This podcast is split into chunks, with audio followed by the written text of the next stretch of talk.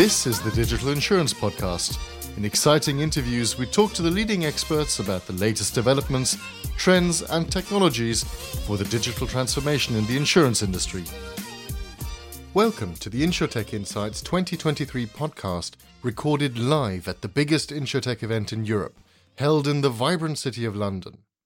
I'm your host, Alex, and I'm thrilled to be bringing you the interviews with some of the most insightful and influential keynote speakers in the industry and from industry leaders from the event.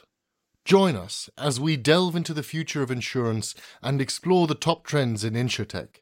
Our guests share their expert opinions on topics such as digital transformation, artificial intelligence, embedded insurance, and much, much more. They also discuss the challenges and opportunities facing the insurance industry in the years to come. So, whether you're a seasoned insurance professional, an insurtech entrepreneur, or simply curious about the latest developments in the industry, be sure to tune in and join us for some thought provoking conversations with the best and brightest minds of the insurtech space. In this first episode, we dive into two pressing questions that are on the minds of insurance professionals worldwide. First, we asked our international industry leaders, what do you see as the top trend in insurance in 2023 and why?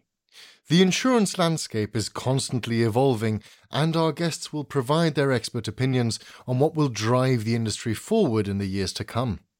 The buzzword that came up most often in the interviews and at the event, and in every article for some time now, is, of course, embedded insurance. So why not start with that right now? Is embedded insurance the top trend of the year, or just a hyped buzzword? I've noticed that people rarely talk about embedded insurance only, but rather put the trend into perspective or add other factors to it. Let's listen to what Danilo Raponi, Group Head of Innovation at Generali, has to say about it. Well, it's been a trend for a while, but I think this is really the year where it's going to get the biggest push. And I think it's uh, embedded insurance, right? So we're really going to see probably this year and next year, you know, the realization of uh, what has been in the making for a long time in terms of embedded affinity and everything uh, close to it. Amit Bhatia, co-founder of Spot, also sees embedded insurance as the top trend right now. It's probably embedded insurance. We see it it's it's not new, but it's keep coming and keep improving. And we see more and more embedded experience, frictionless user experience, and I think it's going to be with us in the next uh, couple of years. Mark Klein, Chief Digital Officer at Ergo Group, sees embedded insurance taking off right now, but also mentioned a different trend he sees in the long term. Well, first of all, short term, you see that from a business side, the embedded insurance is really taking off. So we see more and more companies interested in upgrading their own product or proposition with financial services. And here specifically insurance services. Secondly, and that's long term, I believe that the metaverse will really change the way we interact with our customers, but also how we interact and have meetings with our colleagues and how we train our colleagues in sales, for example, but also in other functions. The next statement of Stefano Bison, Group Head of Business Development and Partnerships at Generali, sets the use of embedded insurance for startups or bigger insurance into context. I think the new kid in the block, if I may say so, is embedded insurance it's a trend that I think is going through different lines of business. It's uh, impacting motor, no motor, life and health, protection. In all honesty, there's a lot of hype. There was a lot of hype also in terms of investments. There's a lot of startups, of course. I'm not sure how much traditional insurers are ready to cope with it. There were some very visible flagship initiatives. I think about iptiQ of Swiss Re. We are doing quite a lot there. We're investing and we are getting good traction in terms of partners. But the kind of platforms I see in the market, uh, in the likes of, you know, Cover Genius, Qover, these kind of companies that we very much respect and like, uh, at least from what we see from the outside, uh, they're playing at a different level. So I think the real embedded insurance is something we have not yet seen if you are pushing the boundaries or are really experimenting with it, incumbents I've woken up and they're trying to do something. But it's definitely, I would say, that the most interesting trend, at least right now for me, in retail insurance. For Esther Prax, Program Director ITHM, embedded insurance is a trend, but not the only one around. So she describes the following. I think when we talk about trends in insurance, we won't get around the topic of embedded insurance for sure. It is not anymore about the only the opportunity of embedded insurance. By now, it's also about the implementation of embedded insurance for more complex lines, such as mm-hmm. life and health. But I think there's a couple trends also beyond that. I think one is definitely omni-channel. And omni-channel, the word has been around so long, but really now it's about true omni-channel. How do we actually create a true hybrid omni-channel experience? And why is it a trend right now? Because not only Gen Z, also other generations, but mostly driven by Gen Z and their online behavior, it is much more than before demanded from the customer. Two additional trends were already mentioned the metaverse and, of course, omnichannel. Both of them can be seen as part of bigger trends technology and customer centricity as the base of both. When it comes to technology, the biggest focus at the moment seems to be on AI.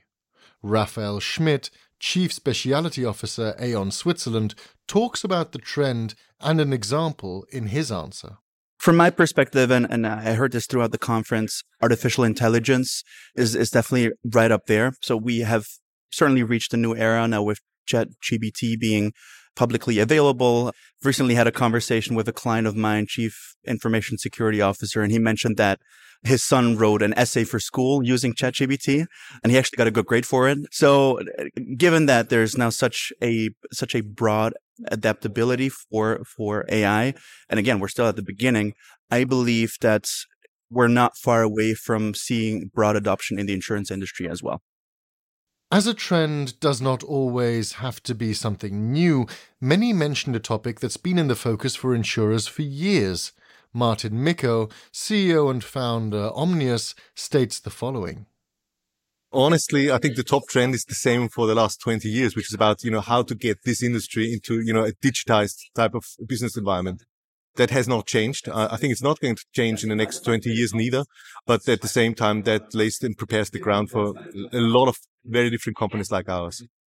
Michael Hubbard, commercial director at Freedom to Insure, agrees and adds the focus on customer experience. In the UK marketplace, respectively, especially, it's got to be digitization, customer journeys being simplified, light touch from a human to human interaction perspective. That is where the insurance marketplace is, is going. As mentioned before, customer centricity is a keyword that shouldn't be missed.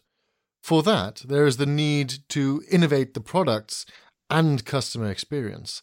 At least that's what Tomer Kashi, co-founder and CEO of Voom Insurance, had to say about it. Maybe you mean like the biggest trend in insurance besides embedded insurance. so in my mind, the biggest trend is product innovation, meaning not only better user experience, which is today like a prerequisite for a good insurance product, but meaningful change in how insurers are looking at risk and taking new data in order to quantify the risk in a much better way.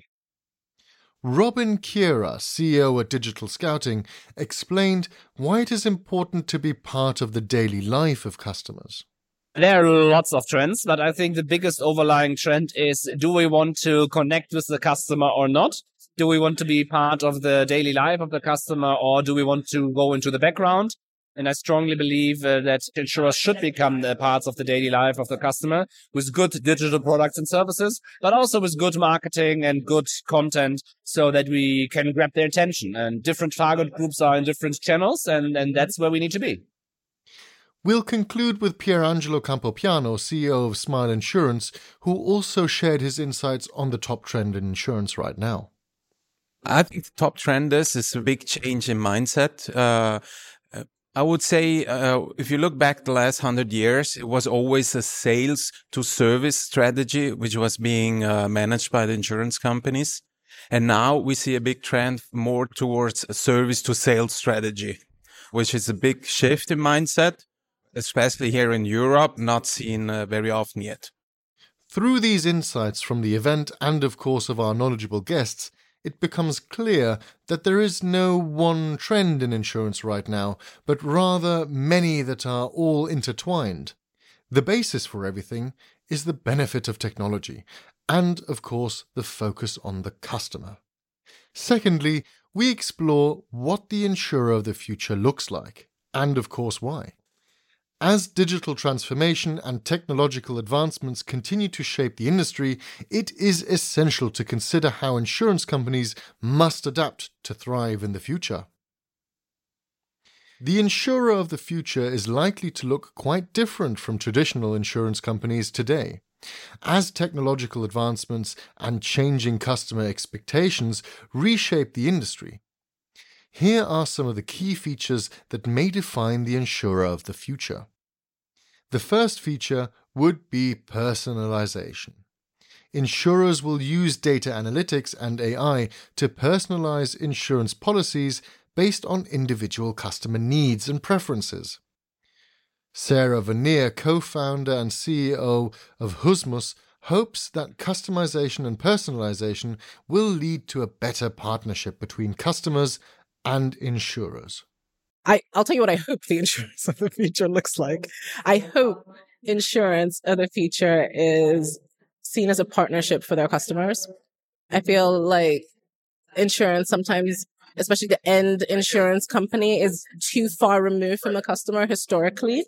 So they have not been um, there at the point of need for the customer. They have been too far from them and too used to their own ways of doing things. But life right now is about personalization. And I think that's what customers want. And so I think, I hope the insurance company of the future looks like a personalized partnership with their users. Oliver Vernier, VP of Strategy at Imbers, states that the proximity between the insurer and the customer will be of a bigger focus. Well, the insurer of the future is much more about their proximity to the customer than mm-hmm. any kind of specific brand, color, or kind of messaging. I think we see a lot of that with the whole drive around embedded insurance. So how do you become closer to the customer as to where they consume their life and their services and have mm-hmm. insurance in proximity to that mm-hmm. rather than a whole separate space to go to a whole different world to start to understand and then find a way to bring that back to even the experience you have. Is it life insurance? Is it motor insurance? Is it device insurance? It has to be where you consume the service. And I think that's where I see the future of the insurer. Another feature, of course, will be automation. Insurers will automate many of their processes, including underwriting, claims processing, and customer service, using AI and robotics to improve efficiency and reduce costs. Tomer Kashi, co founder and CEO of Voom Insurance, sees this as the benefit for the customer. Well, I think that the insurance of the future, and it's not like in two years, maybe in a, in a decade or more, is a much more automated insurer for the benefit of the customer, not only for the benefit of the operation and efficiency of the insurer itself, but really for the benefit of the customer. It's much more easy to not only to buy the insurance, but also to get the claim payout at the end of the day. Bruno Scaroni, Group Chief Transformation Officer Generali, believes that there will be a mixture of automation and advisory at human level. I guess it will be a mixture of uh, automation and advisory at human level. I am very intrigued with what AI and uh, ChatGPT, for example, can do in terms of uh, providing advice. I guess that this will turn into something pretty much similar to what happened in the asset management industry, where you have uh, active asset management and passive uh, asset management. And potentially for low complexity products, AI will be able to provide a passive kind of like uh, advisory with lower cost, of course, associated with it. And whenever it comes to more complex products, physical advisory and, um, you know, proficient uh, counseling by whether these are agents or uh, IFAs will be the name of the game. One topic that can't be dismissed for the insurer of the future is, of course, digitalization. Insurers will increasingly operate digitally using online and mobile channels to engage with customers and offer self service options. Amit Bhatia, co founder of Spot, sees the future insurer as a fully digital insurer. I think it's fully digital insurer that works directly with customers, enabling them personalized experience, frictionless experience, all the way from intake of information through the claims process, through the entire customer journey with the insurer. To add to that, Merlin Bates, head of content at ITC Europe, describes his view of an app based insurer in the future. To me, the insurer of the future is a lot more app based. I'd say it's almost like an almost consultant in your pocket, almost perhaps even gamified. I think you look at, you know, some companies like New Life, for example, were a little bit ahead of the game in gamifying that world of insurance. And I think it hits a really important note for, for the insurance industry. There's obviously that old adage that you know insurance is working when you don't have to think about it. If you gamify insurance, you've got people almost constantly thinking about their insurance, but without actually directly necessarily thinking about it.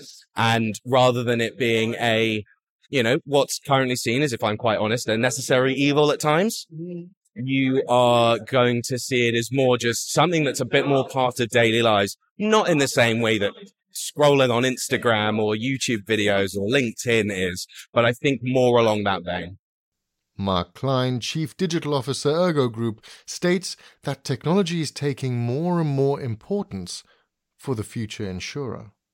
Well, the insurer of the future will for sure have the opportunity to embed insurance services in every product sold. Mm-hmm. Being it a service transaction, being it a product, it will always, always be safeguarded with a wrap of an insurance around it. Secondly, we will see that the access to data will be much, much better because right now AI algorithms are capable of extracting a lot of the unstructured data we have and bring that into structured data and we can leverage and use that for underwriting purposes. And last but not least, we see technology taking more and more an important role and we become more like a technology company that includes artificial intelligence, that includes phone bots, so voice technologies, robotics, but also process mining, and for sure, metaverse, so VR and AR technology. And as an insurance company, we need to master uh, these technologies. Another big theme is collaboration insurers will need to partner with more and more companies and build ecosystems. As we interviewed Esther Prax, Program Director ITHM, she described this as a positive view for the future of insurance. I believe the insurer in the future will be much more an ecosystem of services and experiences. Mm. Very, very customer centric, really at the point where the customer actually is providing the right services, not only a payout in a, in a moment of need. It will be an ecosystem where the insurer stands in the middle, but has a large range of partners that they work with to really provide the customer with what they need. Of course, another focus point has to be diversity and equity for insurers, just as Selina Bilton from Lukango describes. I think the insurer of the future really needs to look at diversity. And I mean diversity across the entire spectrum. So diversity used to be very focused on race, religion at one point, and then gender. But actually diversity is a huge spectrum that people, insurers need to look at. And the reason they need to look at that is because with that diversity it becomes productivity that is mm. unrivaled, unparalleled across the insurance industry. And actually, the insurance industry, when it comes to diversity, sucks right now. It really does suck. So making improvements in those areas will mean that we can find new opportunities to ensure people across the entire insurance industry. Frank Starlin, CEO of Variety Pack, sees this quite similar. I think one of the key elements of organizational culture in the future will be driving psychological safety. So creating fearless teams where we're championing representation and equity is at the heart of anything we're doing, whether it be policies or organizational culture. And I use that word of equity really meaning fairness. So irrespective of who you are or how you choose to identify, you've got an opportunity to be the best version of yourself. The insurance industry is undergoing a major transformation at the moment, driven by technological advancements and changing customer expectations. Two key trends in insurtech at the moment are embedded insurance and digitalization, which enable insurance products to be integrated seamlessly into other products and services, which will then improve the customer experience. Another important trend is, of course, customer centricity, which involves tailoring insurance products to the individual needs and preferences of customers. AI is also a major driver of innovation and will be enabling insurers to automate processes, analyze data, and make better decisions in the future. Looking ahead, the insurer of the future is likely to be characterized by a number of key features, including, of course, automation, personalization, digitalization, collaboration, diversity, and equity. Automation and digitalization will enable insurers to streamline processes and reduce costs, while personalization will allow them to offer tailor made products and services to individual customer needs.